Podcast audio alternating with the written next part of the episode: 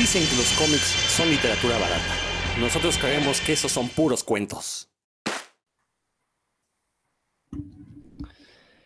Y de nueva cuenta, ya estamos aquí en Puros Cuentos, una semana más, como siempre, trayéndoles todos los mejores comentarios acerca de la cultura ñoña, en particular los cómics. Sí, los cómics Sí, te escucho, Héctor.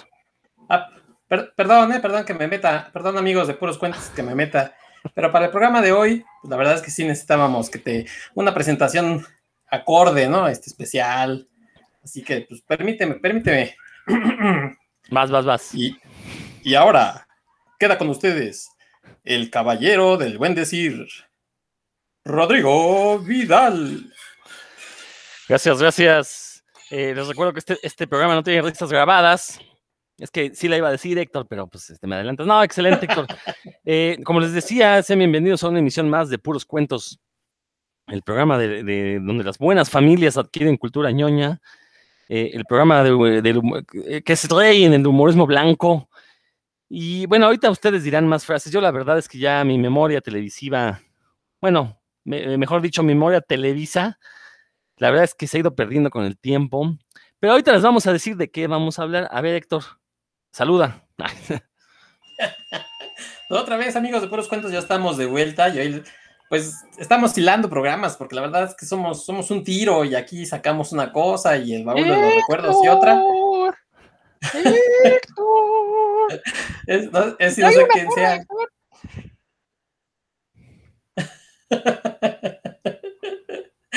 ahí tenemos creo que al, duende Bubulín, una cosa de esas. Este, saludos amigos de Puros Cuentos. Dan Lee. Hola, hola a todos, ¿cómo están? Espero que estén pasando una buena tarde como se habrán dado cuenta que nosotros sí nos lo estamos pasando. Y pues qué bueno que, se dan un tiempito. Gracias por escuchar puros cuentos, queridos amigos. Radio escuchas. Ah, no, puede escuchas. Bueno, pues eh, hoy vamos a tener un programa un tanto, pues, no sé si extraño sea la palabra. De hecho, no sé si alguien se haya aventado a hacer un programa así en algún otro de los tantos podcasts de, de cultura popular que pululan ahí por el internet. Pero la semana pasada, platicando, nos dimos cuenta que, pues sí, gran parte de la cultura del mexicano fue forjada por Televisa, nos guste o no. Y lo cierto es que, pues fue tanta la cantidad de programas que Televisa ha realizado en su historia, que era inevitable que de vez en cuando fueran como el burro que tocó la flauta y le saliera algo que valiera la pena, algo que ha trascendido el tiempo, eh, algo que estuvo bien hecho, bien hecho. Digo, lo cierto es que el estándar de Televisa no era muy alto, entonces llamarle bien hecho algo de Televisa simplemente significa que era algo que quizás no, eh, apelaba a la estupidez del espectador. La cosa es que vamos a dedicar este programa precisamente a platicar de algunos de los programas, valga la redundancia, de calidad que tuvo Televisa. Insisto, esto no es una apología a Televisa, no es para decir, no, no fue tan mala. No, no, si Televisa es una basura, lo fue, históricamente ha sido una basura en la cultura mexicana, es la verdad. Pero como ya dije, entre tanta cantidad era inevitable que de repente surgieran propuestas pues que valieron mucho la pena y que si fueran listos, tratarían de recuperar, eh, obviamente sin alterar demasiado el contenido original, para de esta manera, pues, eh, tener todavía más productos de calidad. El problema es que creo que ni Televisa se dio cuenta de cuando llegó a sacar productos buenos. La verdad es que eh, simplemente los lanzaban, resultaba que estaban buenos y quizás a posteriori ya como que se les dieron eh, su justo valor a algunos de estos productos. Ya verán, vamos a mencionar, digo, yo, yo voy a mencionar una telenovela, porque hay, hay que mencionarlo, entre tanta producción de telenovelas, alguna que otra debió de haber tenido cierta calidad eh, literaria como para eh, merecer trascender en la historia. Y precisamente de eso vamos a hablar. Dan, tú que propusiste el tema, pues a ver tú, dispara la primera salva acerca de esta, esta cuestión de qué programas de Televisa valen o valieron la pena en su momento o, incluso todavía con los ojos de ahora. Ok, sí, por supuesto. Yo sí, nada más quisiera mencionar para que a finales de los 90, que cambiaron el, el, formato del, del, canal 9 y lo convirtieron en Galavisión empezaron a, programar un montón de programas de comedia, y, no solo de comedia, también hasta de concursos eh, viejos, de Televisa de los 60, los 70, inclusive, y de los 80, no eran tan viejos en ese momento, y pues ahí es donde yo tuve la oportunidad de, ver algunos, que no crean que, que yo vi en la versión original, por ejemplo, del primer programa que voy a mencionar, que es Ensalada de Locos, que terminó de transmitirse en el 73, o sea, sí estoy ruco, pero pues no tanto, no, no, no se manchen. Este, y ahí hubo oportunidad de ver algunos otros programas, ¿no? Nada más por si, por si alguien piensa que, estamos inventando, no, pues ahí hubo oportunidad en realidad de ver varios, varios programas. Eh, y sí, el primero, y me voy en el cronológico, es Ensalada de Locos, que, que era fue entre 1970 y 1973, duró tres años al aire. Recordemos que antes los programas eran semanales, yo creo que todavía, ¿verdad? Pero eran, o sea, sin importar la calidad, eh, si tenían éxito, eran ininterrumpidos, no eran por temporadas como es ahora, ¿no? O sea, si, un, un, productor eh, se convencía de que después de, uno, de un par de meses tenía buenos ratings, era hasta morir, o sea, era semana tras semana, hasta que se le secara el cerebro a los guionistas, este, o dejara de tener éxito el, el programa, lo que sucediera primero y por lo general sucedía a la par, ¿no? Eso. Entonces, eh, eso, eso vale la pena mencionarlo porque no es como ahora, ¿no? Que se, planea una serie, por ejemplo, de 20 episodios y ya, ¿no? No, era, eh, arrancamos y de ahí hasta que, hasta lo que dé. Y pues en este caso, por ejemplo, duró tres años seguidos Ensalada de Locos protagonizado por Héctor Suárez, digo, perdón, Alejandro Suárez, ya estoy metiendo la pata de reforma, eh, Alejandro Suárez, Loco Valdés, Manuel Loco Valdés y Héctor Lechuga. Fueron los, después había otros, un elenco como que, que rotaba, unos que aparecían, ¿no? Como Guillermo Rivas el Borras, ¿no? Este, Macaria, inclusive, pero los buenos, buenos eran esos tres, ¿no? Y a mí lo que, lo que me sorprendió mucho cuando descubrí este programa es ver que ah, el, guionista era Manuel Rodríguez Ajenjo, que siguió escribiendo televisión en Televisa hasta este siglo. Eh, y lo increíble era que básicamente hacían lo que querían, ¿no? salvo decir groserías, eh, hacían lo que querían estos tres eh, em, comediantes, que Héctor Lechuga por lo general hacía como el papel del, del tontito, por decirlo así, el, menos, el, que, el que menos le, pensaba, pero también dejaba ir unos, unos, comentarios, porque era muy, él era muy manchado intelectualmente, ¿no? Alejandro Suárez era muy manchado físicamente, o sea, les daba de pechazos, cabezazos, unos zapes. Ahí en la, en la pura secuencia de créditos, están según haciendo un pastel y toman huevo y se lo estrella, pero así como a medio metro de distancia en la cara a Héctor Lechuga.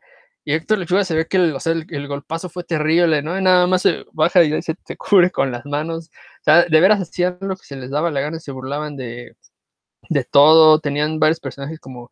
Ahí surgió Vulgarcito, ¿no? Que es un, personaje de Alejandro Suárez que. Pues, vulgarcito, ¿no? Que era como, como de muy, muy de barrio, siendo siempre hablando, hablando con unas rimas que yo sí la, escuchaba, yo crecí en un, en un, barrio bastante popular ahí por cerca del Panteón Dolores, y, y de veras que así hablaban los amigos de mi papá, hablaban con ese tipo de rimas, era, para mí era, en su momento pues me quedaba como, órale, ¿no? Qué, qué rico su vocabulario, que estar en el verso a flor de, a flor de palabra. Eh, y bueno, eso, los hermanistas Vivanco, no sé si, la recuerdan que eran Héctor Lechuga y el, y el Loco Valdés disfrazados de mujer, que querían ligarse siempre al personaje de Alejandro Suárez, pero súper lanzadas, ¿no? Así bien manchadas. Se supone que lo encerraban, los, los encerraban en un cuarto, ¿no? Junto con ellas y, se, le ponían la llave y hacían chirrin, chin, chin. Y también hacían un montón de, de versos de, de, lo que sucedía, pero así súper lanzadas, unas señoras feas según eran, ¿no? Y que se querían le querían meter mano, básicamente, al, galán, que era Alejandro Suárez, un galanazo. Y eh, esos solo ejemplos, pero lo que me acuerdo es que era un, humor muy caótico. O sea, aquí empieza y termina, pero en el Inter podían hacer lo que quisieran. El Loco Valdés, pues ese era lo suyo, ¿no? la,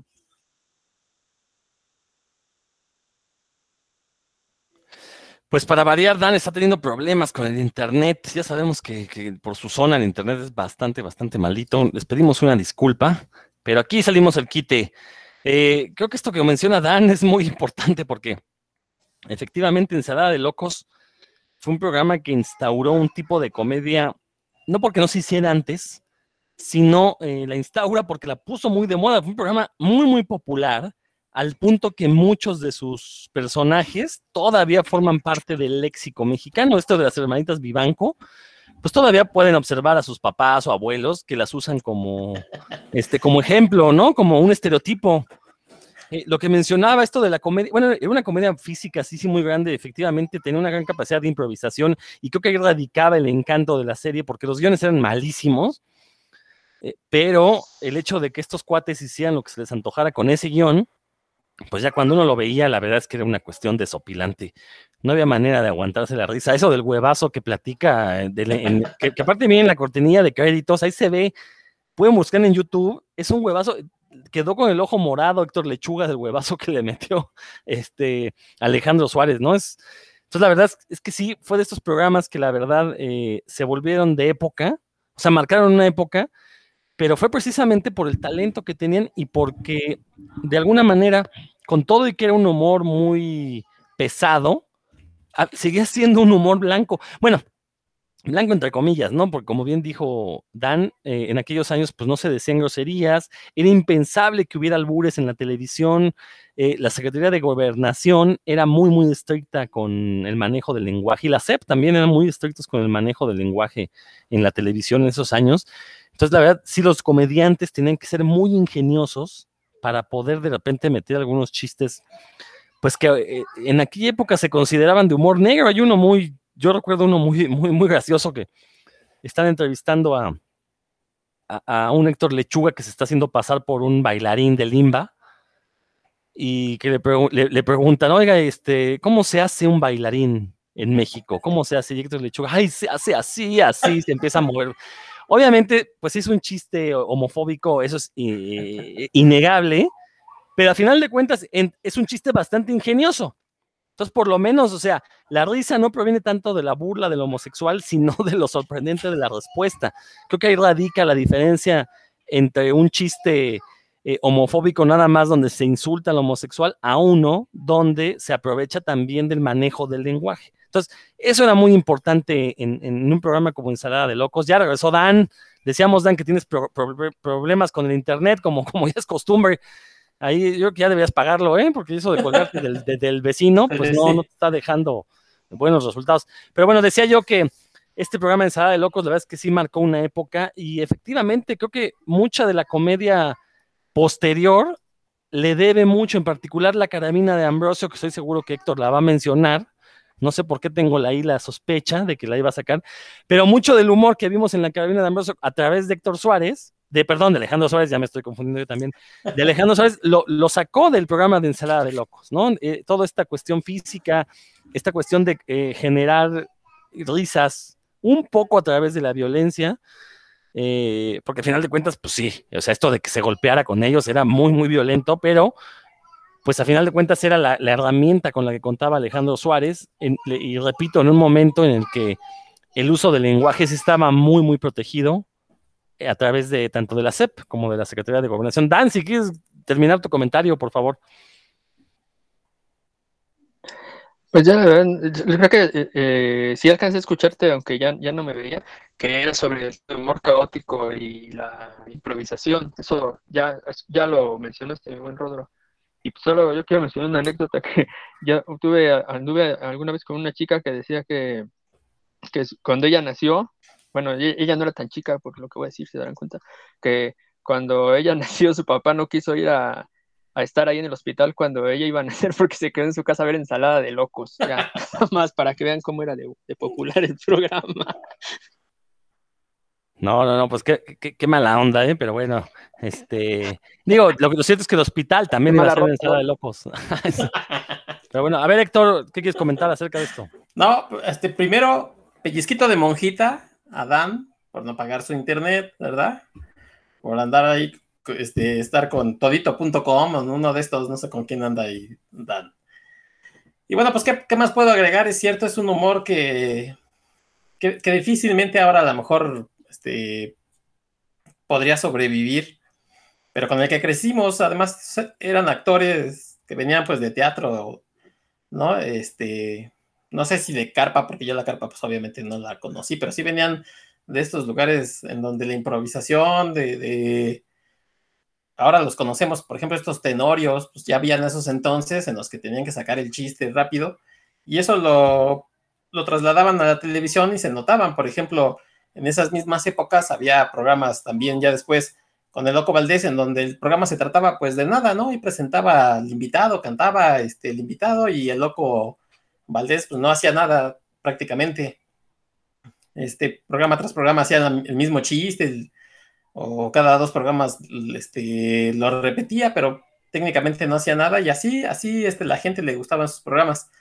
Entonces, eh, sí, el Ensalada de Locos es uno de estos eh, emblemáticos del humor que, que, bueno, pues ya, ya difícilmente digo, hoy, desde luego, más para acá hubo programas que copiaron mucho, ¿no? Este, como el, em, ay, se me fue ahorita, bueno, pero hubo muchos programas que copiaron este, este formato, ¿no? De, comedia.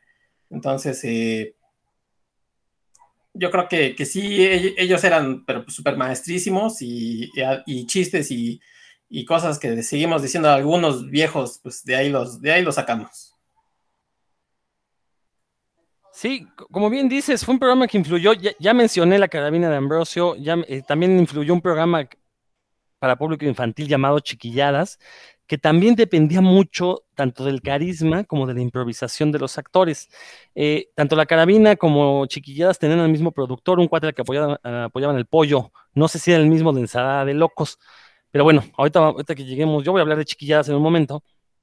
Este, ahorita que lleguemos, pues ya me, clavo un poquito más en eso, ¿no? Pero sí, sí, efectivamente, Ensalada de Locos fue un programa que generó una escuela y que se volvió popular precisamente por, pues por el ingenio de estas tres personas, ¿no? Desgraciadamente creo, que eh, ninguno de los tres ya alcanzó esas cotas de éxito posteriormente, quizás Alejandro Suárez todavía con la carabina de Ambrosio, pero Héctor Lechuga por ahí se desapareció, luego volvió a aparecer en la televisora del Estado cuando se llamaba Vimevisión, con programas muy, muy mediocres.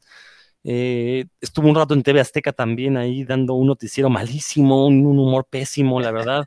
Este, el Loco Valdés también, después de Ensalada de Locos, bueno, pues se, empezó, se convirtió en un gigolón, ¿no? Básicamente vivió de embarazar mujeres. Entonces, este, pues son de esas cosas que uno ya, ya, ya, este, desgraciadamente como que se les pasó. Fue una época, ¿no? Y terminó esa época y, y no hubo un relevo generacional, porque ya los comediantes posteriores ya se basaban mucho en el guion y además sí protegían mucho su físico, ¿no? Este, digo, ahorita sería impensable, no un programa así, porque la verdad es que los guiones no eran, o sea, digo, ahorita serían políticamente incorrectos como lo ha sido el humor en toda su historia, pero más bien no podría haber un programa así porque conseguir actores que arriesgaran el físico así, ahorita sería muy complicado, dado, que todos quieren vivir del físico, ¿no? Entonces, esa es una cosa. Héctor, ¿con qué nos continuamos? bueno, nada más, este, pues hacer un paréntesis porque realmente no, iba a hablar de ese programa, pero ya que lo tocaste y, habrá que decirlo, ¿no? O sea, rápidamente. Este, sí, la carabina de, Ambrosio, pues fue un programa de sketches que, además, sí, también tenía este componente físico, que por ejemplo, pues, salía Chabelo y a veces se agarraba trancazos a los diferentes conductores, que yo recuerdo era César Costa, Alberto Castro y algunos más que la verdad este, algunos bastante malitos y otros que fueron como los más carismáticos, pues estos que les digo, ¿no? Entonces, por ejemplo, ahí sí el Chabelo los agarraba, pero pues, unos super guamazos les ponía. El mismo Alejandro Suárez cuando salía también en este mismo personaje del vulgarcito, ¿no? Del... ¿No? Entonces, este, los, les daba unos empujones. ya me cayó el 20 hace rato, pues, este, Dan invitó por ahí a la pájara Peggy, que, que era la que estaba echando la porra. También les ponía unos empujones, los mandaba hasta por allá. Y esos programas de sketch, pues, eh, quería yo, el que quería yo decir era este de la hora pico, por ejemplo, tiene, no sé, unos 10, 15 años que, que, pasó. Entonces, eh, todos esos retoman de estos programas de ensalada de locos, de la carabina de Ambrosio, y ah, igual eh, se, nota gente que tenía mucha preparación en el, humor, y que se ve que, no les costaba hacer nada, o sea, difícilmente repetían, ¿no? A lo mejor un sketch, así le decían, así como te salga y se ve, se nota, este, muchas veces que se reían ahí en, el mismo juego que estaban haciendo, ellos se reían o, o medio se molestaban, ¿no? Este, yo me acuerdo unos sketches que había de César Costa con Chabelo del, por ejemplo, de Panditas, que salía del, este, eh, salían disfrazados como de panditas y Chabelo, pues sí, se le iba encima al pobre otro chaparro, o cuando salían de, este, de pujitos y que era como el, el ventríloco también le ponía unos encajones, pues obviamente se medio sentaba Chabelo en las piernas de César Costa y pues se imaginan, Chabelo siempre ha sido un tipo, yo creo que pesaba, digo, sí, un saludo a Roberto este, Murillo si nos está escuchando, pero pues imagínense a Chabelo, Roberto es como tres metros más alto, entonces, y del mismo abuelo, entonces sí, sí, sentarse este Chabelo sobre César Costa también era bastante rudo, ¿no? Y, bueno, pues la carabina de Ambrosio también fue de esos programas que, marcó una época.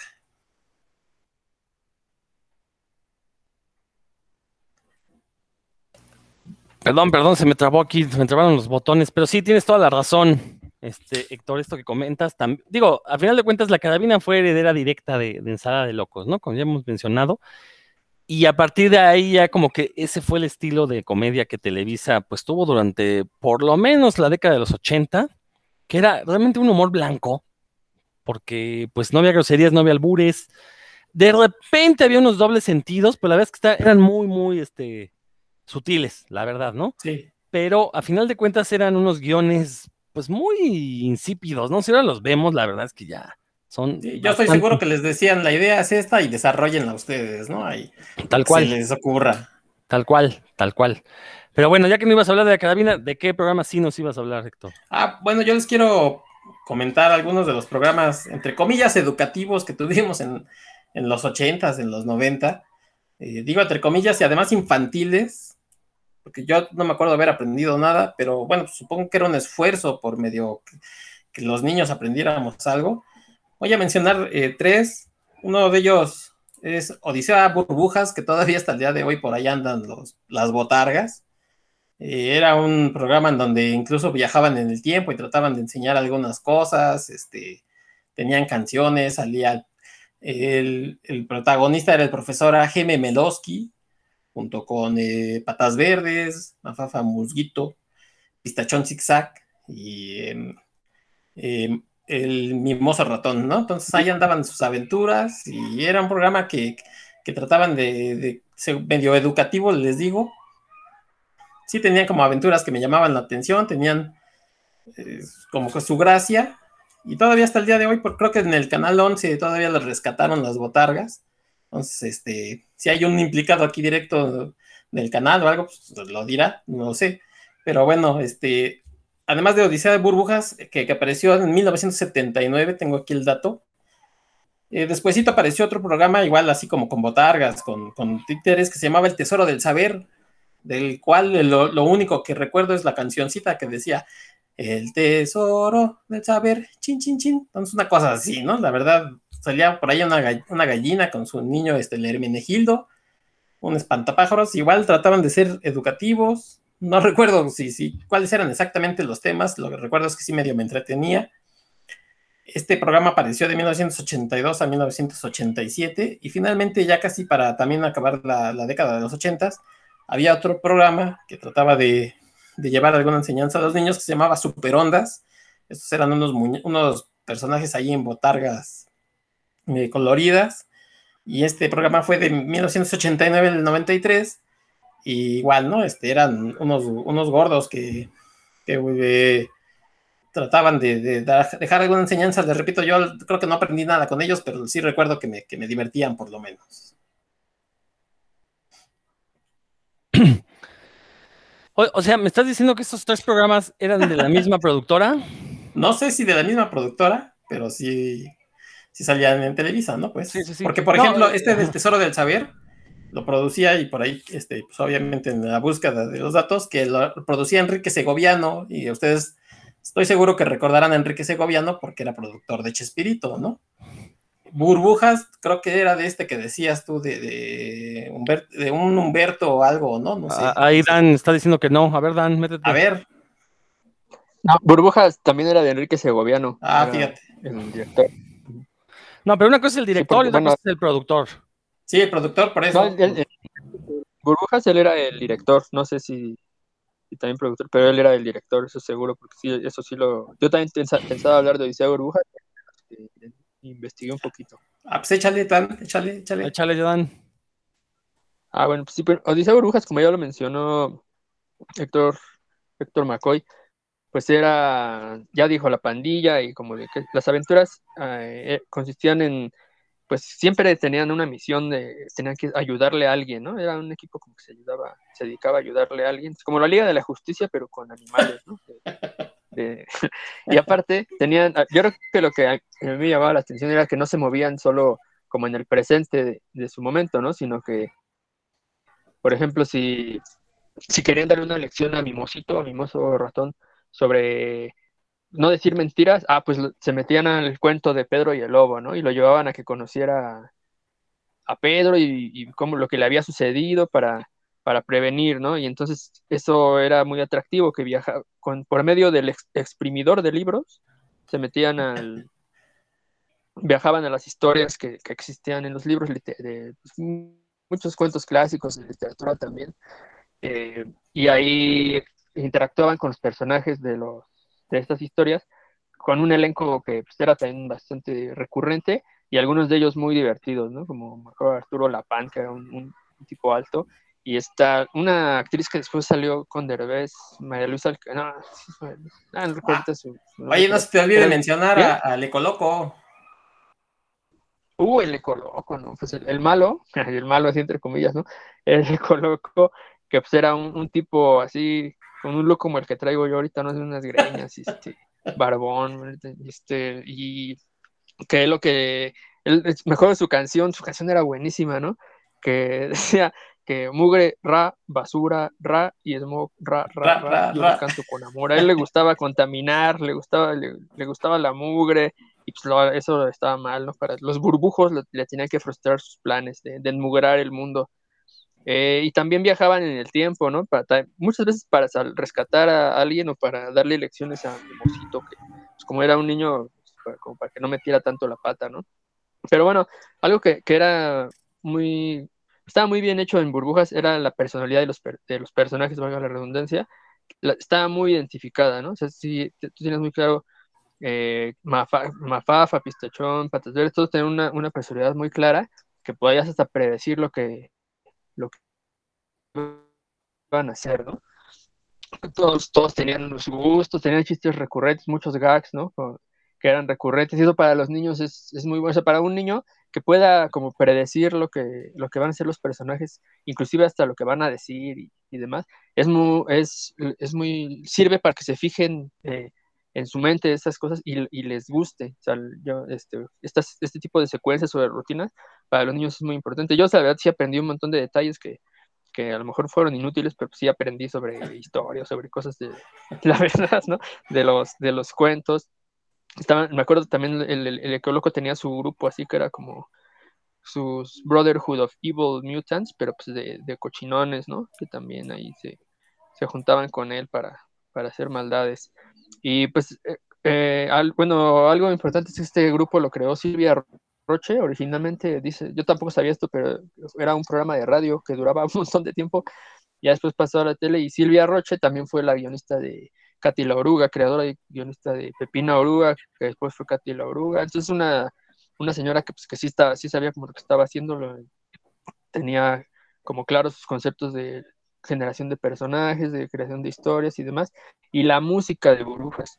La música de Burbujas la hizo originalmente Juan García Esquivel, ¿no? Pues, que es un compositor mexicano legendario, y por eso el primer disco de Burbujas es buenísimo. La música tanto de los personajes como de la canción que introducí, que, presentaba el programa. La canción El Tesoro del, Saber también es de él, este, porque se presentó primero en Burbujas, después sirvió para el programa del Tesoro del Saber, que también era muy, muy bueno. y, algo, un dato ñoño, ambos programas tuvieron su cómic. Yo llegué a tener el, cómic de, ambos, tanto de Burbujas, estaban, pues eran así como aventuras de tres o cuatro ejemplares, y El Tesoro del Saber, que eran aventuras unitarias en las que solo ahí, ahí en un solo cómic terminaba la, lo que sucedía. Este, y pues bueno, sí, la verdad es que eran programas, creo que bastante divertidos para los niños, muy pegajosos los gags y las canciones, y que tan siquiera en el caso de yo, las personas que conozco que, que, lo vieron de niños, pues sí fue memorable, ¿no? Sí lo,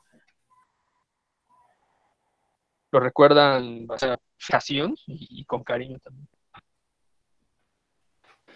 Yo lamento ser el, el portador de malas noticias. Eh, ahora con mi hija se volvió muy fanática de los discos de burbujas, que como bien dicen, la verdad es que son unos discazos, unos arreglos musicales impresionantes. Eh, las, composiciones, las letras son muy inteligentes incluso, o sea, me sorprende. Entonces, como se volvió fan de las canciones, dijimos, pues vamos a ponerle uno de los capítulos clásicos, ¿no? Y vaya decepción, nada que ver la, la, la, los capítulos, el, el, programa de televisión con lo que fue la música. ¿eh? Se ve que en la música, como bien dice Dan, pues estaba Juan García Esquivel, músico reconocidísimo, bueno, más reconocido fuera de México que en México, tristemente, como suele ocurrir con los grandes genios. Pero la verdad es que la serie, sí, o sea, lo cierto, uno la veía de niño y pues sí, conocía a Leonardo da Vinci, con, vamos, conocía a muchos personajes históricos, conocía, pero realmente sí, el guion era bastante deleznable, ¿no? Este, pero bueno, eso lo digo yo ahorita de adulto, con este cinismo que me caracteriza. Igual si mi hija, ahora que tenga ya un poco un grado mayor de conciencia, porque pues, todavía es bastante pequeña, pero ya que pueda seguir el hilo de historia, se la voy a volver a poner y si se vuelve fan, pues adelante. Pero por lo menos seguimos disfrutando los discos que la verdad son una, una joya. Eh, el, Tesoro del Saber, que creo que era un programa así un poquito más enfocado a una cuestión educativa, digo, en, el caso de Burbujas, pues era la, anécdota, ¿no? Que viajaban al pasado, conocían personajes históricos, pero al final de cuentas, pues era una historia fantástica, mientras que el, Tesoro del Saber sí pretendía, sí tenía un objetivo didáctico. Eh, ahora, tampoco es que vieras el programa y ya suplir a las clases, ¿no? O sea, más bien era como para redondear un poquito de una manera muy cómica. Por ahí salía Carlos Ignacio como un espantapájaros. Carlos Ignacio, que después este, aparecería, bueno, ya antes también había aparecido en programas de comedia como No Empujen, luego aparecería con Anabel. Entonces, bueno, un, pues no, no diría que es un actor versátil porque pues básicamente siempre hacía los mismos papeles, pero pues lo mismo podía interpretar un, ¿eh? si podía interpretar un espantapájaros en El Tesoro del Saber que a un libidinoso en No Empujen o, o con Anabel, ¿no? Entonces, este... Rodro. Sí. Que, que por cierto, y el, el, la conexión ñoña que, que, dices de Carlos Ignacio y en ese programa de No Empujen, salía de Batman y, y, Eduardo Palomo, que después hizo Corazón Salvaje, era Robin. Es cierto. Entonces, este, bueno. Hoy tienes toda la razón. Pero bueno, entonces, te, sí, la, la, verdad es que, o sea, para hacer programas infantiles de Televisa en los años 80, sí, sí, sí coincido en que son de lo mejor que ha tenido Televisa en su historia. Eh, ahora, recordar que también por esos años la competencia de estos programas de Televisa era en Imevisión, que era la televisora estatal y que actualmente se llama TV Azteca, eran los cuentos del espejo, con un jovencísimo Andrés Bustamante interpretando a Timoteo, quien era como el personaje que participaba en estos cuentos. Y en el 11 teníamos estos programas japoneses, uno de los cuales eh, se ha hecho famoso ahora por los memes del changuito, que se llamaba Niños en Acción, o cómo se llama, Héctor, ¿te acuerdas? Este, niños en Era crecimiento. del- Eran los era títeres. sí. E- Eran los títeres de animales, que salió un tigrito, o el changuito este de los memes, del de... Ah, no, lo estoy confundiendo, no. no este. Niños en Crecimiento, se llamaba. Este, y esa era la competencia, que también eran programas muy, muy buenos. Estaba este y estaba el de otras marionetas, que eran Kiko, Taro y Kika, creo que se llamaban. Unas marionetas japonesas también de madera, unos niños cachetones, que también hacían travesuras. Entonces, por un lado, en Canal 11 tenías estos programas que hablaban de valores. Luego, eh, en Imevisión tenías los cuentos del espejo, que eran básicamente narraciones muy bonitas con este personaje medio cómico que era Timoteo, interpretado por Andrés Bustamante. Y en Televisa tenías el Tesoro del Saber, donde podías ver títeres, y aparte sí te dejaban cierta, cierta enseñanza, ¿no? Tanto burbujas como el Tesoro, ¿sabes? Superondas, la verdad es que ya no lo vi. Héctor, tú nos podrías decir más de Superondas, si estaba en la misma, eh, en el mismo Sí, canal. iba por ahí. Ok, entonces te- pues supongo que, que, que este, este tríptico de programas, pues sí, la verdad es que son. Sí, vas, Héctor. Eh, Eran como herederos también de Plaza Sésamo, ¿no? Donde te decían, este, algunas cosas de matemáticas, algunas cosas, este, muy básicas, así. Entonces, el- supongo que en lugar de, bueno, aquí siempre hubo un Plaza Sésamo, este, digamos, mexicanizado, que inclusive cambió al, a Big Bird por, por el Perico, ¿no? Por Montoya. Entonces, este, estos programas, pues lo que pretendían era como tener más este lenguaje, ¿no? Este, más a- al niño que, que, por cierto, les estaba yo diciendo una mentira, el tesoro del saber decía que en los libros hallarás el tesoro del saber. Y ya quién sabe qué más, porque pues ya la verdad a mí el Alzheimer ya me anda pegando, pero pero super ondas, este, yo por ejemplo me acuerdo de un personaje que era este Abadaba, el beduino, una cosa así, un- como una rata. Abadaba. este, Abadaba, el beduino, este, que, ponía cosas, problemas de matemáticas y, ya saben, salían ahí las. No, dice, oh, pues hoy. Hacía, ¿Hacía qué? Hacía garabujos, que, garabujos, que era un, garabato que preguntaba qué es, y, la gente, los niños tenían que adivinar qué, cosa era, y me acuerdo que salía que una naranja con bikini, no sé, no, así era una cosa Bueno, pues ahí está, es que Dan, ustedes no han de saber, pero es por lo menos 15 años más chavo que nosotros, y, bueno, pues en, su playera de hoy, que es de la América, pues, se ve este, que, que, no dejaba de ver Televisa, ¿no? Pues por eso le va a la América. Sí, Arriba el chanfle. Creo que por ahí tiene que ver. Justo yo iba a mencionar el chanfle también, Dan. Ahorita, ahorita llegamos a ese punto, porque también me parece eh, relevante. Pero sí, muy, muy buenas, la verdad es que muy, muy, muy buenas elecciones, Héctor. Sí, estos programas, ojalá tuviéramos este, programas infantiles eh, de este estilo, bueno, la verdad es que desconozco si los hay, creo que no, no hay programas ahorita eh, de entretenimiento, de entretenimiento que tengan algún contenido didáctico, ¿no? Y, bueno, hechos por Televisa, obviamente, porque estamos hablando de esta televisora eh, gigante en, las comunicaciones, no solo en México, sino en toda América Latina. Y bueno, justamente empezó a ir mal cuando se empezó a involucrar con las en Estados Unidos, pero bueno, eso ya es un tema para, otra discusión. Muy bien. Eh, Dan, ¿algo que quieras comentar de esto? Ah, pues ya, se dijo nada, es Super Ondas tenía ahí unas secciones cortitas, como ya lo dijo Héctor, con y cada personaje enfocado a como una diferente área del de entretenimiento o del saber. O sea, no, la verdad no recuerdo muy bien, me acuerdo a Badaba el Beduino, pero los demás no, recuerdo muy Bueno, eh, pues yo ya siguiendo un poquito la línea tanto planteada por la comedia que mencionó Dan y planteada por los programas infantiles que planteó Héctor. Yo voy a comenzar con Chiquilladas, este programa de comedia dirigido a público infantil, eh, de donde surgieron, pues surgieron muchos talentos, algunos todavía lograron de adultos hacer algo, otros se fueron perdiendo, por ahí surgió Carlos Espejel, quien es tristemente, bueno, se volvió tristemente popular hace unos 10, 15 años más o menos, porque fingió que tenía cáncer, engañó ahí al mundo, dijo que tenía cáncer y no tenía cáncer, este, lo hizo para sacar dinero. Eh, por ahí surgió Ginny Hoffman, hermana de la ahora este, presa Jocelyn Hoffman, esta youtuber. Eh, surgió Lucerito también. De hecho, ahí la presentaron como Lucerito y fue un mote que jamás se pudo quitar de encima. Por más que la intentaron vender como Lucero, Lucero, pues, para a ojos de la gente siempre ha sido Lucerito porque ahí surge. Eh, las gemelas Ivone y Beth también surgieron en chiquilladas. Alex Sintek incluso ahí apareció como actor, después regresó como músico, después regresó como acosador de menores. Bueno, la verdad es que la vida de, de Alex Sintek debe ser muy interesante la verdad. Eh, ¿Quién más surge por ahí? Bueno, este, un cuate que ahora sí ah, ah, el Pierre, el Pierre Angelo. Puta, creo que ese fue, ese fue el gran genio de chiquilladas, el Pierre, ¿eh? Y, todavía logró una carrera, una carrera como comediante ya de adulto, y, era muy buen comediante, la verdad. Había un programa, ah, bueno, no, no lo iba a mencionar, pero lo voy a mencionar ahorita. Chabelo en algún momento tuvo un programa de comedia en horario nocturno que se llamó La Cuchufleta. Era una joya ese programa un humor absurdo, un humor sin sentido. Ahí salía él y Pierangelo haciendo mancuerna. Muy buen programa ese de la cuchufleta, ¿eh? La verdad, duró poco, desgraciadamente, porque, pues obviamente, como Televisa iba a tener un buen programa de comedia entre sus filas, tenían que quitarlo para meter la basura que, la, que los tienen acostumbrados.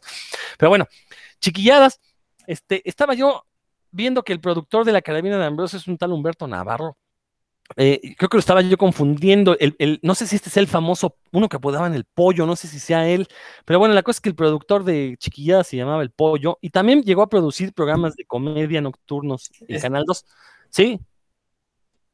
Ese, ese pollo que dices eh, era César González. Ah, sí. Bueno, ese era el productor de, de, Chiquilladas, entonces no era el de la Carolina de Ambrosio. Pero estoy seguro que, que César González también hizo algún programa nocturno de, de variedades, estoy segurísimo. Entonces, eh, porque me acuerdo cuando lo descubrí, se me hizo muy, muy raro. Bueno, no, no, no, no tan raro, pero hizo, hicieron clic varias cosas. Que muchos de los chistes que yo, bueno, que yo vi en chiquillas porque a mí no me dejaban ver la carabina de Ambrosio porque salía ya muy, bueno, no, es que no me la dejaban ver, salía ya muy tarde. Entonces yo estaba dormido cuando salía la carabina de Ambrosio. Pero cuando hubo repeticiones de la carabina de Ambrosio a finales de los 80, eh, recuerdo que vi varios capítulos y muchos chistes yo los conocía por chiquilladas. Ahí, hizo clic el punto de que el humor nocturno de Televisa era bastante pueril, tan pueril que podía ser usado en programas dirigidos a, público infantil. La cosa es que este programa de chiquilladas también, eh, su encanto radicaba en las improvisaciones que se aventaban los actores infantiles, ¿no? Por ahí Carlos Espejel con su personaje de Chiqui Drácula. Eh, de repente también tenían unos chistes de doble sentido que evidentemente los niños no entendían. Y uno cuando era niño no los entendía, pero luego vi repeticiones ya más grande y dije, ¿cómo metían estos chistes en un programa infantil? Pero la verdad es que era un programa bastante bueno, tenía muchos sketches, eh, era muy agradable, e insisto, para los papás que habían visto la carabina de Ambrosio, pues chiquillas no era muy diferente y, tenía por ahí de repente estos dobles sentidos muy sutiles, eso sí, la verdad es que no eran programas vulgares, la verdad, eso sí vamos a, decirlo. Lo vulgar fue pues lo que hicieron después Carlos Espejel y Alex Intec, pero bueno, no vamos a hablar de eso, la hermana de Ginny Hoffman, pero eso ya son, son cosas que no les competen a ellos, bueno, solo a Alex Intec, él sí, ¿no? Este, por andar acosando a menores. Pero bueno, la verdad es que este, yo, recomiendo mucho chiquilladas, si es que todavía hay manera de verlo, ¿no? Ignoro si en bueno, es que ya no existe cablevisión, ahora se llama Easy, no sé si haya todavía un canal donde repitan este tipo de, programas, no lo sé, pero la verdad es que yo tengo muy, muy buen recuerdo de chiquillas y que además duró años, ¿no? Que habría durado como 10 años, fácil, ¿no? Yo creo que sí se aventó por ahí. Héctor. Sí, bueno, pues eh, por ejemplo todos crecían, este, Alejandro, este Espejel no, no creció mucho, pero todos salían y hacían otras cosas y él seguía ahí. Este, de hecho, por ejemplo, de ahí, si mal no recuerdo, salió esta ahí y luego llegó a salir la que ahora está casada con este con el gobernador o cómo se, o lo estoy confundiendo. No, ese es Anaí, este no, ese es Anaí, es que salía ah, ella y su hermana, eran Anaí y Marichelo. Marichelo, ¿no? Marichelo era la mayor. Y Anaí surge ahí, que aparte comenzó. Sale Marichelo y, ajá, exacto, entonces luego sale la otra chiquilla y todos crecían y salían. Yo creo que debe haber durado por lo menos 12 o 15 años, ¿no? como del 80 al. Una cosa así al 92. Carlos Espejel era como el Diego Schoening de ahí de. ya. sí. ¿No? Pero sí, no, dice la Wikipedia que estuvo del 82 al 93. 11 años, 11 años, de verdad es que es, bastante tiempo. Eh, yo la verdad, pues que lo habré dejado de ver a finales de los 80, la verdad, ¿no? Ya, ya a inicios de los 90 yo ya era adolescente, entonces ya no veía chiquilladas. Eh, pero bueno, ya, ya no supe en cómo terminó, ¿no? No sé si salió por, por cambios en Televisa o habrá salido por baja en la calidad, ¿no? Pero por lo menos lo que yo vi, lo disfruté bastante, tengo un magnífico recuerdo. Dan. Sí, pues, yo solo quería ver que no mencionaste a Pituca y Petaca, que eran ah, pilares ¿no? de, aquellos inicios de, chiquilladas, y, mi favorito que era el maguito Roddy. Después de Lucerito, yo sí veía chiquilladas nada más por ver a Lucerito, pero luego ya mi favorito de hombre era el, maguito Roddy. Ah, como me encantaba ver al Roddy. Papas. Fíjate que de Pituca y Petaca, este, el único chiste que genuinamente me hizo reír a Dal Ramones fue una vez que dijo que iba a tener, o sea, inició su programa y dice, no, pues tenemos invitadas a Pituca y Petaca. Nadie se rió en el público. Yo, yo, estaba, no sé por qué estaba viendo, yo, no solía ver a Dar Román, esa vez estaba cambiando y vi que mencionaban Pituca y Petaca y dije, ah, chinganeto. Dice, no, no es cierto, este, no podemos traerlas porque nadie sabe dónde andan, solo sabemos que Pituca anda pasando gente en la frontera. me dio tanta risa, fue el único chiste, la única vez que Adal Ramón me hizo reír tuvo que ver con Pituca y Petoca. Ya, cambio, este, sigue hablando, por favor, Dan. Ah, pues nada, esos los, algo también que, a lo mejor no mencionaste fueron las parodias de canciones que hacían, que estaban eh, bastante divertidas, le alteraban las letras a canciones populares de la época y las interpretaban ya sea Ginny Hoffman, principalmente Ginny Hoffman era la que, la que se aventaba esos, esos shows, y o, bueno, quien estuviera, ¿no? los, del elenco, y eso era bastante divertido, también se hacían su video clip ahí que tenía que ver con las con la letra de Lupita D'Alessio de Juan Gabriel, no sé, con lo que estuviera de moda y esos, esos también eran bastante divertidos. Sí, sí, es verdad. Es, es que te digo, tenían buen material, pues, y las parodias eran bastante, bastante entretenidas. Héctor. Pues no hay que olvidar que, por ejemplo, el mismo Carlos Espejel, que empezó haciendo este, la parodia de Cantinflas, 20 años después la seguía haciendo, ¿no? hizo, había un programa este que se llamaba El privilegio de mandar, que ahí salía todavía de, pues ya de, cantinflas grande, o sea, este, empezó de chiquillo y después lo seguía haciendo de grande y bueno, la, gente que, más o menos pues, haya visto chiquilladas sabrá de qué estamos hablando, pero por ejemplo la Pituca Petaca, no sé cuál de las dos, una de ellas hacía parodia de, de Jacobo Zabludowski, ¿no? Por ejemplo, este... Eh, eh, Alex Intec, por ejemplo, hacía había un señor que se llamaba Héctor Carrillo, que hacía entrevistas y él hacía que se salía que era Héctor Carrito, ¿no? Por ejemplo. Entonces era, obviamente había muchas parodias de programas de la época y que, que ahora ya mucha, a mucha gente pues no le sonará de nada, pero este, pero sí eran programas pues de, obviamente de la época. Sí, que, eso era también interesante de chiquilladas, ¿no? Que de repente parodiaran cosas que eran populares en aquel momento en la televisión. Y, te digo, lo hacían con de una manera muy fresca, ¿no? Como que estos niños no se veían alzados. O sea, por ejemplo, Anaí, cuando su frase era la de, bueno, eso digo yo, ¿no? Haciendo una travesura. Primero decía, mi mamá dice que no debes, este, pues, hacer tonterías, ¿no? Y hacer una tontería. Bueno, eso digo yo. Entonces, este, pero era, eran genuinamente simpáticos. ¿no? A diferencia de luego otros niños actores como, pues no quiero hablar mal de Belinda ni de la que ahora sale en Élite, ¿cómo se llama? Este, Dana Paola, que, la verdad es que simpáticos nunca fueron, ¿no? O sea, a lo mejor estarán guapísimas lo que quieran, pero, simpáticas jamás fueron. Entonces, bueno, pero bueno, no, no, no soy yo nadie para hablar mal de esta gentuza. Ok, este, Dan, ¿con qué, con qué le seguimos? Ah, perdón, es que tu última frase está bastante divertida. Oye, pues a lo mejor aplicaron lo mismo que con Timbiriche, ¿no? Que pues era puro elegido ahí por, porque eran hijos de, de alguien de Televisa. Pero bueno, ya, pasemos a otras cosas, porque a mí no me gusta hablar mal de Timbiriche, como a ti no te gusta hablar mal de esta. O sea, este, pues, creo que a lo mejor aquí voy a iniciar con, con algo polémico, pero me voy a cambiar de década, me voy a los 90.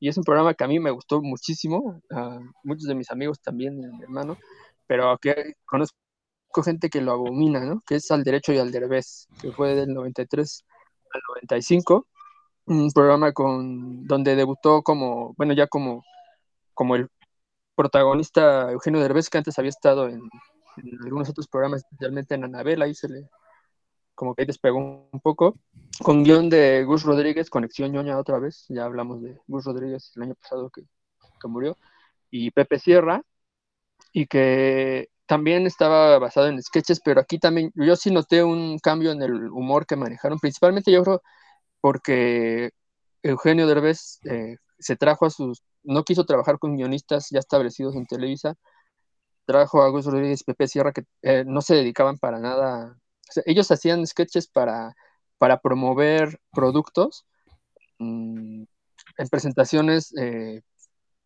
industriales, ¿no? en, empresas. O sea, ellos no hacían sketches para audiovisual, para, y menos para televisión.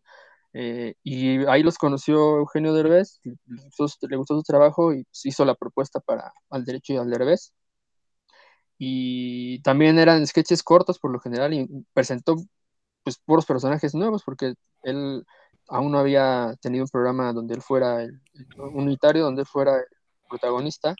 Y yo lo que encontré fue que primero que era un humor muy manchado, que también en su momento pensé, o sea, ¿cómo deben que estén diciendo esos albures? O sea, muy disfrazados, eso sí.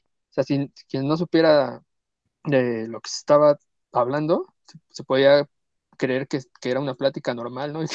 que, no estaban diciendo barbaridades, pero eran, la verdad, a veces cosas muy manchadas porque es algo que distingue al Pepe Sierra y a Gus Rodríguez, ¿no? Que, que buscan siempre utilizar el lenguaje de, formas flexibles, eh, a veces muy tontos, pero que, o muy absurdos, pero que estaban conscientes de, de ello. Y no sé qué, qué tan conscientes estaban de, de lo diferente que era su humor a lo que se, se, había hecho en Televisa hasta el momento, pero a mí, a mí en realidad sí me gustó bastante, precisamente porque eran muy manchados, ¿no? En, en cuanto a lo subido de tono que cosas que decían, sin, a lo mejor sin que la gente se diera cuenta.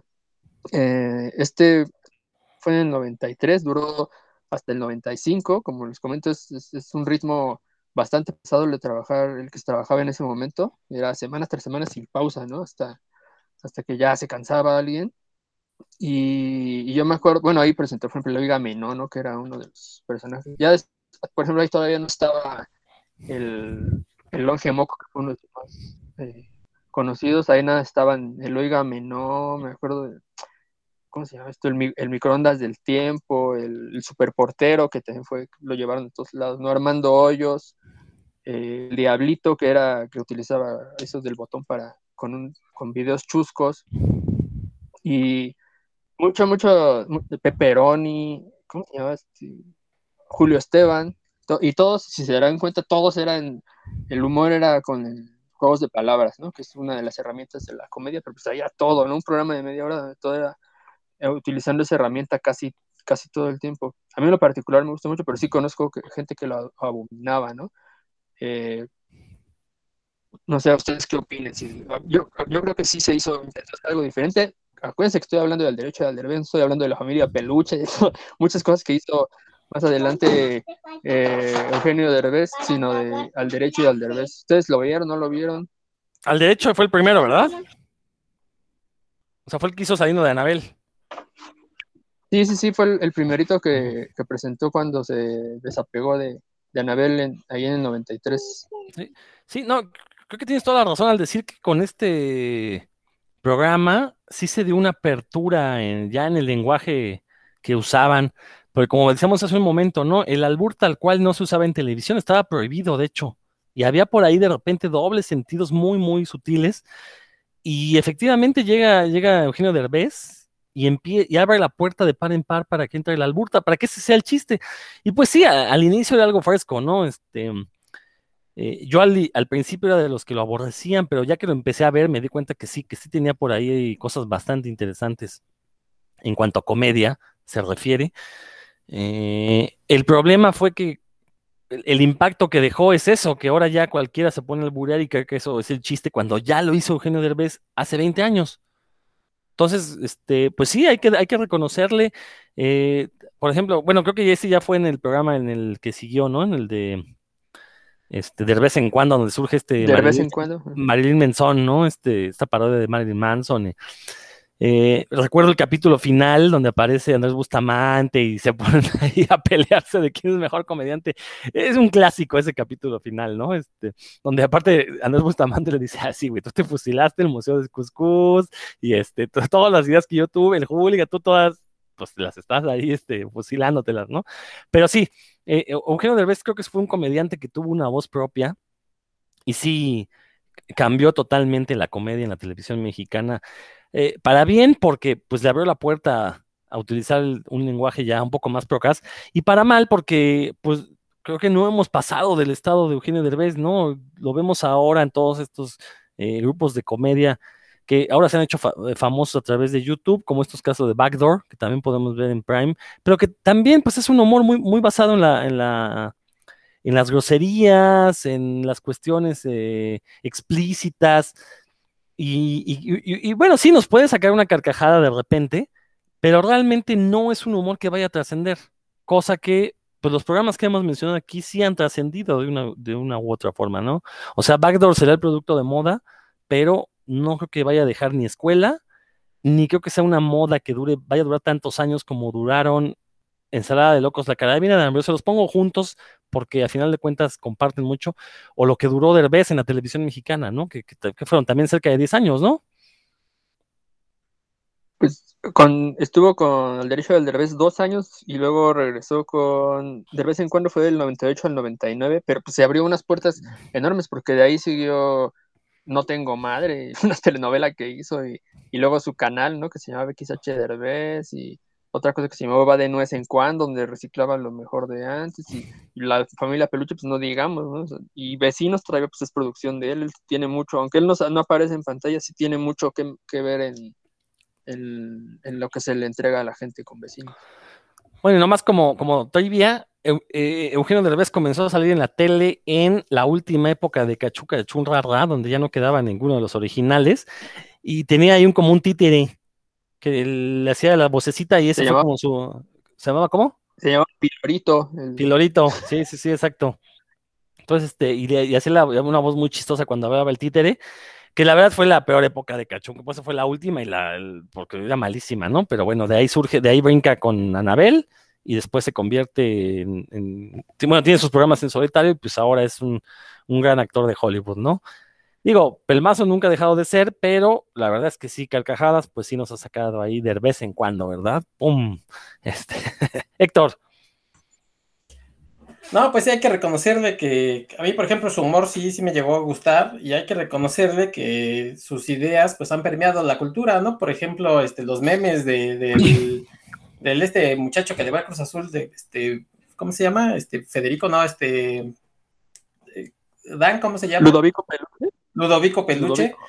O sea, sus memes pues andan por todos lados y po- pobres o ricos, o, o, por ejemplo dice Dan ve- de vecinos, pues también ese del pobre humillando al rico, ah, no al revés, el rico humillando al pobre, o sea, ha, ha creado muchas cosas, este, sus personajes, todo el mundo decía, no sé, este, me ahorcó, una cosa así, ¿no? Este, o hacía el sketch no. este del monje, oígame, ¿no? Del, del, del sketch de- del monje loco, sí, todo empezó ahí, pero este, la verdad es que sus ideas pues sí han, sí han permeado la cultura también hasta el día de hoy, que a lo mejor hoy ya lo vemos haciendo otras cosas, este, quiere, quiere hacer carrera también en Hollywood, este, y, y a lo mejor le decimos, no, pues no da para tanto, pero bueno, pues él ahí hace su ronchita, apareció en esta película de Dora, ¿no? Este, Dora la Exploradora, apareció por ahí, yo me acuerdo que ne- hay una película, este, Geo- Geotormenta se llama,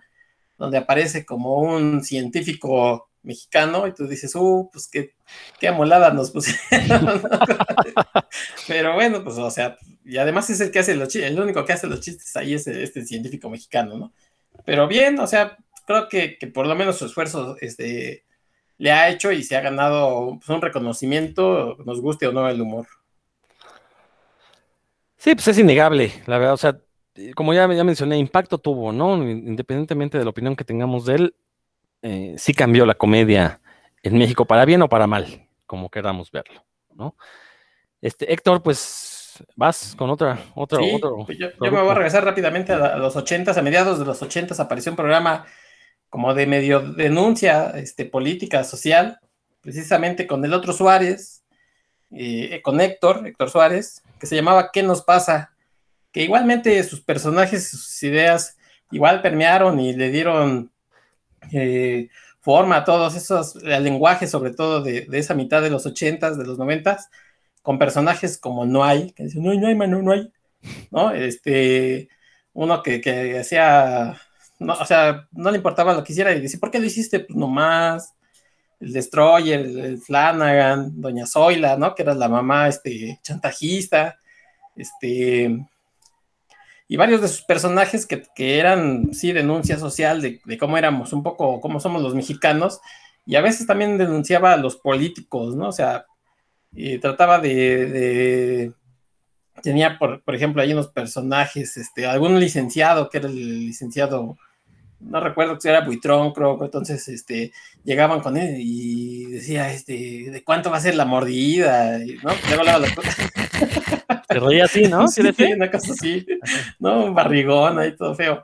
Entonces, eh, ¿qué nos pasa? También fue un programa, creo yo, que, que, por lo menos nos hacía reír. Tenía un personaje, no sé si fue de ya de los últimos programas que hizo de ¿Qué nos pasa? Que era una viejita que después se convertía en, en como una especie de Hulk, ¿no? Este, recordarán ahí también rompía la playera iban, este, pasaba alguna tropelía y se convertía en una especie de Hulk, una viejita. Entonces, eh, pues Héctor Suárez con su humor también, eh, obviamente era, digamos, maestro pues de Derbez, o sea, 10 años antes, trataba de meterle humor y, un poquillo de, les repito, de denuncia con personajes que pues yo creo que los que vivimos esa época los vemos y decimos, ay, este, este es tal y, y cual. Eh, después intentó hacerlo ya cuando estuvo en, en, TV Azteca también tenía este pero ya más más eh, enfocado el humor no con su este puro loco y cosas así. Creo que regresó la cosa, hizo, la cosa puro loco este a mí no me, no me encantaban todos los sketches que hacía. Me, me, por ejemplo había un, un, sketch de una chica que como me caía mal de verdad que me, provocaba cambiarle pero probablemente hagamos un segundo episodio con cosas de TV Azteca y Mevisión y cosas así, pero nada más ese, ese sketch de la chica esta que decía, este, aparecía y decía, hola señor, y hablaba como con Dios o con el productor, no sé con quién diablos, o sea, era plan, para mí era cambiarle, pero bueno, la cosa de, de La Cosa y Puro Loco de Héctor Suárez ya era más, ya era más del humor y ¿Qué nos pasa? Era un poco más de, de denuncia con estos personajes que pues ahí se quedaron para siempre. No, nomás como, igual como dato de trivia, cuando se pasa, creo que todavía era Imevisión cuando se pasa Héctor Suárez, eh, el primer programa que tuvo se llamó Verdad o Ficción. Un programa malísimo que duró poco por malo. O sea, un programa donde se creyó esta idea, que ahorita voy a hablar de eso, se creyó la idea de que efectivamente él era, hacía denuncia social y todo el programa no tenía ni un solo chiste, nada más era gente hablando pestes del gobierno, que se lo merecía o no, bueno, es otra cosa, pero uno esperaba. Entonces, verdad ficción, como no le funcionó, después terminó haciendo este, ¿qué fue primero? ¿La cosa? Sí, ¿verdad? Fue, primero, la cosa y después puro loco, ¿no? Este, porque luego de puro loco se sale, bueno, lo sacan y este. Pero bueno, este, yo la verdad sí discrepo un poco con, con Héctor. Eh, sí, yo también fui fanático de qué nos pasa en su momento, pero creo que viéndolo ya ahora en retrospectiva, eh, eh, no sé si este programa lo usó Televisa, bueno, más bien lo usó el gobierno en aquel entonces, estamos hablando de Carlos Salinas de Gortari, lo usó para como dar la idea de que se había acabado esta censura en los medios, de que ya se podía criticar al gobierno, que tampoco era una crítica muy fuerte, era muy, muy superficial, digo, porque eh, obviamente lo que, lo que sí tiene de valioso Héctor Suárez es que sí rescató mucho de estos personajes de carpa, todavía de lo, último que nos dio la carpa, que por ejemplo el, el, burócrata corrupto, ¿no? Obviamente no era un personaje original de Héctor Suárez, es un personaje que ya existía en la carpa. Eh, el rockero este eh, Flanagan que se llamaba, que pues, era lo mismo que el, el vulgarcito, ¿no? Este, eh, el no hay, que pues eran más, más que denuncias al gobierno, era como generar estereotipos acerca de, del de los mexicanos, ¿no? De la mexicanidad. Entonces, creo que por ese lado es interesante. Eh, sinceramente, yo nunca he sido fanático del humor de Héctor Suárez, ni de él, ni de él como comediante. Entonces, mi, opinión obviamente va a estar sesgada, pero sí creo que más que fue ser un programa con el que ya se dedicó a hacer denuncia social, yo creo que sí fue el instrumento del gobierno en turno para dar esa idea de que existía, porque recordemos que con Carlos Salinas sí se dio esta ruptura con, el régimen periodista duro que le precedió. ¿no? Y lo hizo precisamente permitiendo que se pudiera decir una que otra grosería en la tele, en el, radio sobre todo, ya se, se, empezaron a escuchar groserías en aquellos años, estaba el programa de Héctor Suárez, que por ahí dicen que sí se le pasó la mano con un chiste y por eso lo corrieron de Televisa, ¿no? Es como, como el chisme, ¿no? Pero bueno, en ustedes a saber, ¿no? Yo, yo pensaría que más bien tuvo que ver con cuestiones de dinero y por eso tuvo que salir de ahí. ¿sabes? Pero bueno, este, al final de cuentas es mi opinión sesgada. Dan. Sí, pues eh, mira, ahora sí, más, allá de lo que comentas, mi buen Rodolfo, que quién sabe si es cierto o no, eh, lo que sí es que no, yo tampoco veía gran, mucha denuncia contra el gobierno, pero, pero sí contra muchas conductas ¿no? del mexicano, de los mexicanos en general, eh, como una de ellas era la corrupción, que ya la mencionó Héctor, y otras tantísimas, ¿no? Que de hecho al inicio, no sé si recuerden que decía, este programa está basado en la realidad, y como muchos otros dicen, este programa, este programa es pura ficción y no está basado en la realidad, este, este decía al revés, este programa está basado en la realidad y no recuerdo qué más le decía la leyenda y al final con cuál de estos personajes se identifica, algo así, mejor redactado porque pues, tenía que leerse en segundo, con qué, porque pues de eso se trataba, ¿no? Como que uno, uno viera ahí, por ejemplo, mi, mi, abuelita así manipula a mis tíos, ¿no? Con Doña Zoila o, no, pues así me hace el del que, no hay, está, está acaparando, o el Destroyer, ¿no? Es el Destroyer, pues todos hemos visto un vándalo por ahí. Eh, eso, ese era como, sí, sí, yo también lo, en su momento me, gustó bastante, me acuerdo que inclusive cuando Videorisa sacó, el Videorisa sacó la, copia de, bueno, en la parodia de que nos pasa, pues ni siquiera parecía parodia, ¿no? Parecía, este, parecía de un guion de, pasa? En el momento nada más que con, las, con los dibujitos de, de eh, y sí, a mí me parece todavía me, hay algunos sketches que recuerdo mucho, tenía, porque por ejemplo cuando tenía invitados, eh, los, los sketches se los escribían especialmente a los invitados para que fuera eh, relacionado con, con, lo que hacían en su, en su carrera, eso estaba, pues, no, era común también. Me acuerdo una vez que la invitada era Yuri y, se supone que Yuri iba a cantar en un centro nocturno y, ahí la denuncia era contra la gente que no respeta el trabajo de los artistas, ¿no? Y le estaban fastidiando como si fueran gente, como si estuvieran en las luchas, no más que, si estuvieran en un... Y ese tipo de cosas. Eh, pero sí, a mí sí me parecía un, programa divertido de denuncia social, no, no política, pero que en su momento pues, eh, trascendió, ¿no? Creo que mucha gente lo veía, bueno, de por sí casi todo el mundo veía los programas de Televisa, pero mucha gente lo veía con, con interés, porque pues, era de alguna forma gracioso, o, o subrayaba, ¿no? Subrayaba como algo que a lo mejor no, no, no habías visto antes, o no, o no lo querías, no lo querías ver, ¿no? te lo ponía y le pasaba el, el marcador encima. Entonces creo que ese era su principal valor. Y, no olvidar la conexión ñoña con que también tuvo un cómic, ¿qué nos pasa? Así se llamó, ¿qué nos pasa? Yo la verdad nunca lo leí, creo que no recuerdo ni haberlo visto en los puestos y, creo que no fue tan longevo.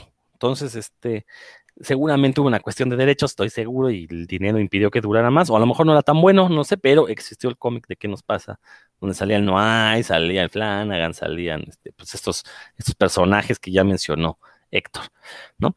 Eh, vámonos rápidamente porque ya llevamos casi una hora y no nos queremos extender más. Yo creo que también le vamos a tener que dedicar una segunda parte en algún momento a este programa. Yo quería hablar del chanfle, por ejemplo.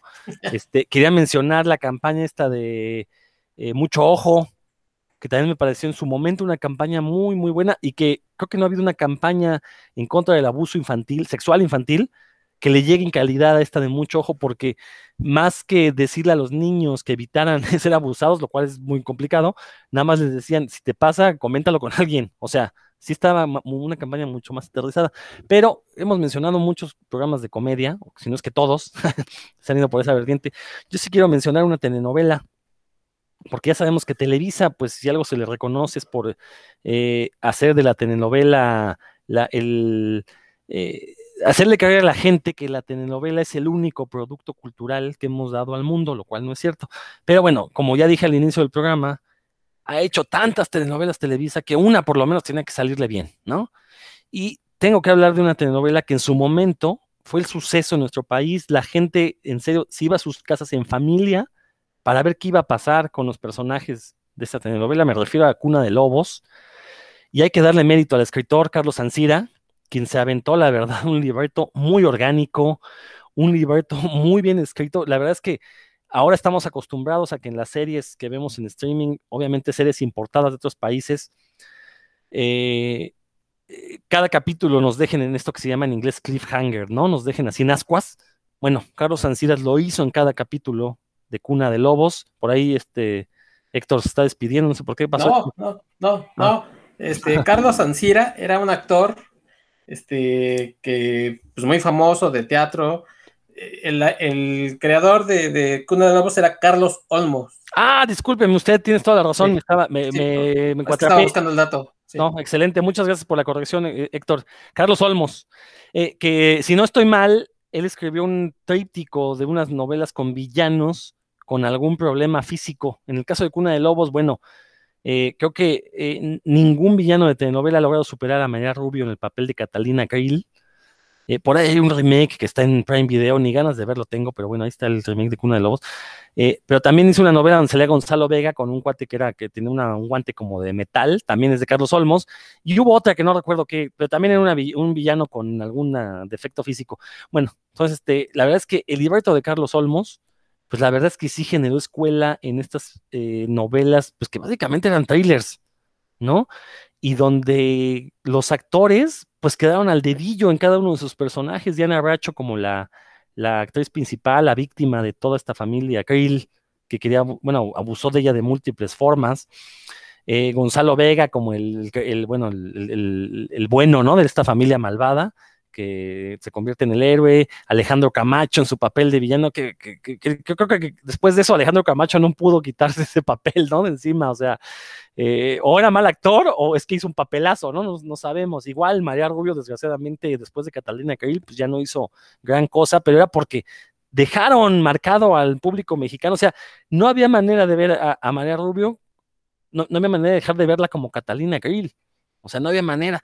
Este, recuerdo que el teleguía en aquellos años, ¿no? Reportaba cómo la gente les gritaba improperios a Catalina Krill y Alejandro Camacho en la calle porque pues, pensaban que así eran en la vida real y los insultaban y no, no se pasen de lanza con Diana Bracho, que no me acuerdo el nombre de su personaje, ¿no? Pero este, la verdad es que creo que Cuna de Lobos, y yo sí me acuerdo, porque en mi casa era raro cuando veíamos telenovelas, la verdad era muy raro, no, no, éramos una familia telenovelera, y no lo digo con, como sintiéndome superior, simplemente no las veíamos Pero de vez en cuando mi abuela materna iba a pasar unos días con nosotros y ella sí era. Y, luego iba una o dos semanas a vivir con nosotros, se iba a su casa y nos dejaba la telenovela que estaba viendo porque nos dejaba picados, ¿no? Entonces nos aventábamos. Bueno, gracias a ella empezamos a ver Cuna de Lobos y se lo agradezco, porque la verdad, qué buen producto telenovelero tuvimos con Cuna de Lobos. Les decía yo, las familias, se paraba la ciudad para ver el capítulo. Y conforme se iba acercando el final, no, hombre, eso era la locura. Yo recuerdo todavía, ¿qué año, qué, año habrá sido? ¿84, 85? Tú, Héctor, que tienes ahí abierta la computadora y andabas viendo. Este, 86, 87 eh, dice aquí. Ah, ok. Sí, sí, sí, sí lo creo que ha sido por años. También ese que decías de Gonzalo Vega era, se llamaba En Carne Propia del 90-91 y también hizo una que, que, bueno, pues los más viejos recordaremos, que se llamaba El extraño retorno de Diana Salazar. Ah, ¿también es de Carlos Olmos? Aquí dice que es de Carlos Olmos. Ok, con Lucía Méndez. Sí, sí, recordar que fue de estas de novelas de terror, también muy exitosa en su momento. Esa sí no la vi, no les voy a mentir pero recuerdo que también toda la gente, incluso tuvo una continuación en película, ¿no? O sea, una segunda parte en película, como sucedió con El Maleficio años antes, también tuvo su, continuación en película. Pero bueno, mencionar esta telenovela que, pues sí, rompió los cánones de la telenovela porque no era la típica historia de Cenicienta, insisto, se convirtió en un thriller donde la villana fue sin duda alguna el personaje más interesante al que todos queríamos ver qué sucedía, pero ninguno de los otros personajes desmereció, todos tuvieron su papel, todos tuvieron su peso. Y como dije hace un rato, no, todas las situaciones se dieron de una forma muy orgánica. O sea, uno veía la serie y decía, bueno, pues sí, sí, esto sí puede pasar, ¿no? Eh, vamos, no, eh, seguramente fue alargada en su momento porque Televisa acostumbraba a hacer eso. Cuando una telenovela era exitosa, la alargaba, pero en este caso no se sintió. Y bueno, este llegué a ver algunos capítulos en el canal este de telenovelas cuando la han llegado a pasar, llegué a ver algunos y la verdad es que eh, tenía ahí de manera velada, pues sí, algunas, no diría que denuncias, pero sí hacía unos comentarios sobre el abuso intrafamiliar, cosas así. La verdad es que una telenovela muy, muy completa, ¿no? Entonces, no, no, no podíamos hablar de un programa con productos de Televisa que consideramos de calidad sin meter una telenovela porque sí ha habido buenas, ¿no? La verdad. Eh, y creo que Cuna de Lobos es, eh, no, no, digo, no voy a decir que es la mejor de toda la historia, pero creo que sí fue una que, que sí dejó marca en la sociedad mexicana. Dan. Ah, pues bueno, aquí sí quedó mal. Yo sí no vi Cuna de Lobos, pero no, porque yo era morrito, pues yo decía, no, las telenovelas son para los viejos. Así decía yo en ese momento. Entonces yo no veo telenovelas. Por esa razón, no porque fuera mala, simplemente mis prejuicios. Pero lo que sí vi fue el, fue el final, porque pues tampoco, o sea, era tanta la presión social de, quienes sí la ven. No, iba a ser el final de Conde de Lobos. Y todo el mundo iba a hablar de eso al otro día. Entonces lo vi, obviamente no entendí nada. No supe por qué el niñito ese se puso el parche, no entendí nada. Pero bueno, pues ya, este, sí me lo perdí. Ahora ya, ya dan ganas de verla así como la presencia, Rodo. De veras, deberías de trabajar de eso. pues a ver si Televisa me quiere pagar. Héctor. No, pues hablar de la telenovela nos llevaría un montón de tiempo y de las telenovelas también, un programa casi casi tendríamos que dar especial porque como, como Cuna de Lobos igual estaba esta que decías, el, el maleficio, este, muchas de las que hizo, por ejemplo, Verónica Castro, ¿no? De Los ricos también lloran, ¿no? Rosa Salvaje este, la colorina y también con Lucía Méndez. Eh, o por ejemplo, más para acá, estos del carrusel, pero sí, de Cuna de Lobos era, era un suceso. Yo me acuerdo, en ese entonces ya existía, bueno, no ya existía, sino había una, había una revistilla, ustedes la recordarán, que era el Teleguía. Entonces, e, era así de, en mi casa engrapaban las hojas este, donde se venía el resumen, porque te venía un resumen de lo que iba a pasar ese episodio, ese capítulo según el día. Entonces ahí pues, te podías enterar, bueno, para que nadie se enterara de qué iba a pasar, la engrapaban, engrapaban el teleguía para que nadie le... sí, sí, sí, para que nadie leyera, porque pues nadie, obviamente nadie quería que te dijera qué iba a pasar, ¿no?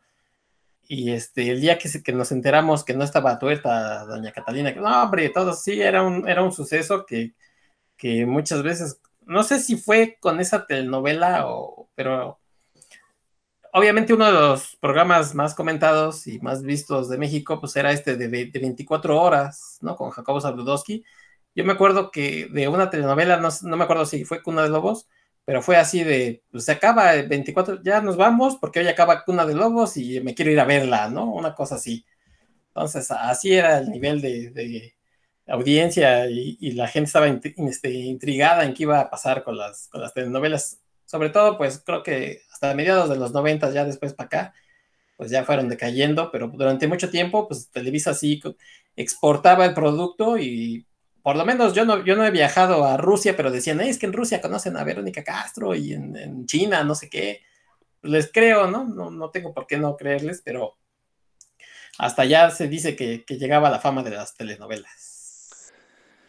No, era totalmente cierto, igual todo Latinoamérica, ¿no? La verdad es que eh, si de los 70 y 80 el principal producto cultural que exportamos fueron telenovelas, ¿no? Así como fue en los años 50 nuestro cine, pues desgraciadamente fueron las telenovelas, porque la verdad es que cuántas podemos decir que fueron genuinamente buenas, y no por el recuerdo que tengamos, sino porque realmente, o sea, objetivamente, creo que Cuna de Lobos sí es uno de estos ejemplos en los que hasta los intelectuales hablaban de Cuna de Lobos en aquellos años, me acuerdo ahí, este, este, salían en la tele, así mesas de discusiones con intelectuales y, hablaban de Cuna de Lobos, ¿no? La verdad es que, no, fue un suceso, un suceso, la verdad, y, y, con justa razón, la verdad es que fue una, una gran, gran, gran telenovela. Bueno, pues ya nos estamos extendiendo, seguramente vamos a dedicar otro programa este, porque yo dejé, les digo, dejé de, fuera este eh, varias cosas. Quería hablar de las películas del Chanfle, que creo que lo mejor que hizo Chespirito en su carrera fueron sus películas. Son genuinamente graciosas, y el Chanfle, Charrito, este, son graciosas, pues, o sea, serán bobas y lo que quieran, pero, pero sí te sacan una risa, ¿o no, Héctor? Héctor dice que no. Que el... chanfle 1, sí, el chanfle 2, eh, este, basura directamente. la verdad es que siempre confundo, como que las mezclo, entonces no sé cuál es cuál, pero sí, por lo menos el chanfle 1 está buena, ¿no? Este, la de Charrito también es medio boba, pero al final todo el montaje final es una genialidad. La verdad me sigue dando risa, ¿no? Dan, ¿tú qué opinas?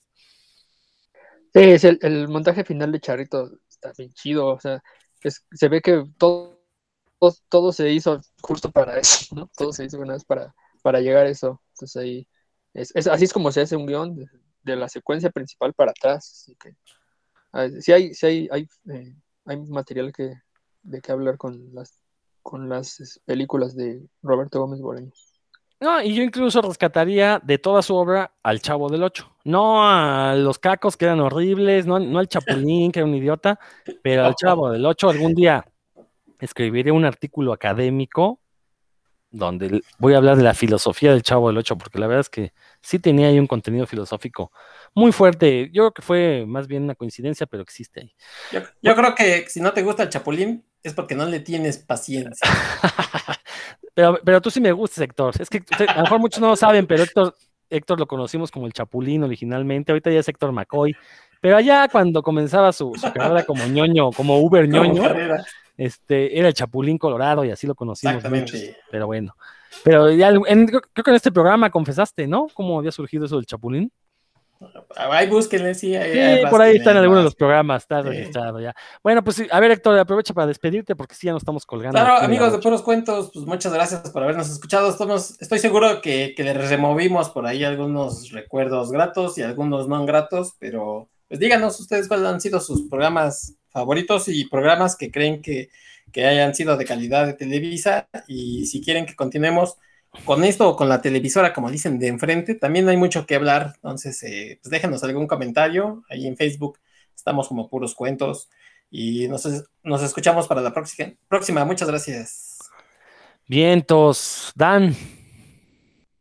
Pues nos llegó la hora marcada y ya no hablé de uno de mis programas favoritos hechos en Televisa que creo que habrá que, retomar más adelante. Y pues ya la verdad hubo muchas oportunidades de que yo hiciera voces y las desperdicié, así que habrá que que hacer de nuevo esto para, para, para que haga yo mis, valiosísimas imitaciones que me dan muchísima. Uy, la gente me las pide, no saben. Pero bueno, este, qué bueno que nos, nos aportaron hasta ahorita y espero que también, como dijo Héctor, si ustedes recuerdan algún programa de Televisa que, que digan, este sí valió la pena, qué bueno que, que, lo hicieron, pues ahí comenten, igual, por si no lo conocemos, para ir a echarle un vistazo en cuanto termine de ver Cuna de Lobos, porque Rodrigo ya me convenció. Sí, debiste haber mencionado la hora marcada y por ahí la telaraña también nos faltó de, mencionar. Ya, sí, sí le vamos a dedicar otro programa porque efectivamente hubo varias cosas que Televisa hizo y creo que no le quedaron tan mal. ¿no? Ya mencionamos aquí algunas. Pues así, así termina el Puros Cuentos del día de hoy. Nos estamos escuchando próximamente. Muchas gracias por su atención y hasta la próxima.